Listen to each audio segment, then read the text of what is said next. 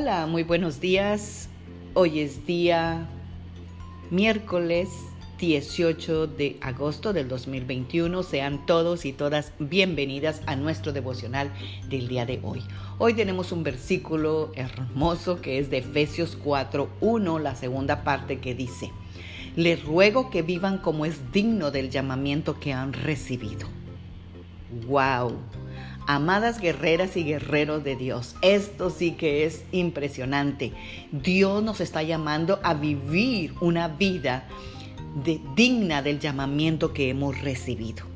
Este devocional de este mes de agosto lo hemos llamado para vivir una vida digna de vivir. Y Dios nos está diciendo en este versículo de 4.1 de Efesios que vivamos como es digno del llamamiento que hemos recibido.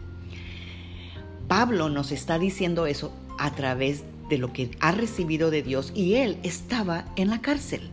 A veces pensamos que nuestra vida cristiana es para vivirla y divertirla y pasárnosla bien nada más.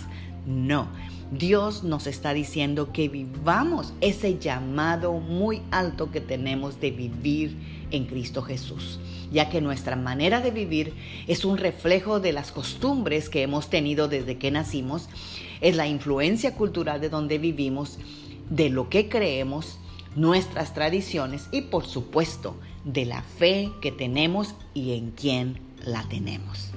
Ahora, preguntémonos, ¿cómo debe vivir un cristiano?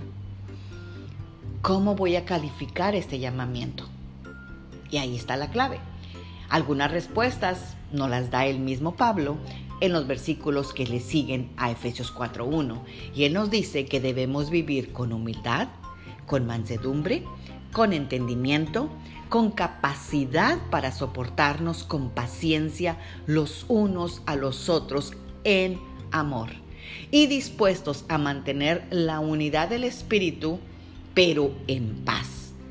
Y además nos agrega, vivan como un cuerpo, como un solo cuerpo, y estando en el mismo espíritu, en la misma fe, con la misma esperanza, teniendo un mismo Señor y un solo bautismo. Wow, nunca me hubiera imaginado que este es, este es el llamado que Dios tiene para cada uno de nosotros. Muchas veces nosotros como ser humano buscamos otras cosas, alcanzar y tener. Entonces llega la competencia entre hermanos y hermanas entre los esposos, entre los socios de negocios. Lo que todo esto nos lleva a la envidia, la avaricia, el egoísmo y las divisiones. Y esa no es la vida que Dios nos ha llamado a tener. ¿Te has dado cuenta que cuando en un matrimonio cada uno de los cónyuges busca su propia realización personal, se empieza a crear división? O cuando en los negocios, cuando los socios toman posiciones opuestas y no hay acuerdo, terminan rompiéndose todo compromiso. Hoy, más que nunca, Dios nos llama a aprender a vivir en el Espíritu como hace dos mil años, ya que la palabra dice, ¿dónde está la humildad? ¿Dónde está la paciencia?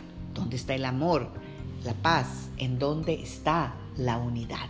Yo te invito para que el día de hoy y durante todo este mes empecemos haciendo una reflexión personal y nos demos cuenta cómo están nuestras prioridades, teniendo en cuenta de que lo más importante para el cristiano es Jesús. El centro de nuestra vida es Jesús, luego nuestra familia, la fuente de provisión, el ministerio y todo lo demás. Y pongamos en marcha la petición de Dios a través de Pablo para nosotros, que llevemos una vida digna del llamamiento que tenemos en Cristo Jesús. Oremos. Padre, te damos gracias por esta preciosa mañana. Te damos gracias, Señor, por todo lo maravilloso que tú has sido con nosotros, Señor, y estamos sorprendidos de que tú nos has llamado a este llamamiento digno de vivir una vida, Señor, una vida de humildad, de amor, de paz, de mansedumbre, Señor, con totalmente contraria a como se está viviendo en este mundo. Así que, Señor, yo te doy gracias por este día, por darme a recordarme que debo vivir de acuerdo con lo que tú estableces para mí como cristiano.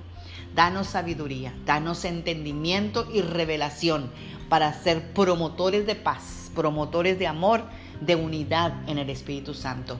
Te lo pedimos, Señor, en el nombre precioso de tu Hijo Jesús. Amén. Tengan un bendecido miércoles. Magda Roque.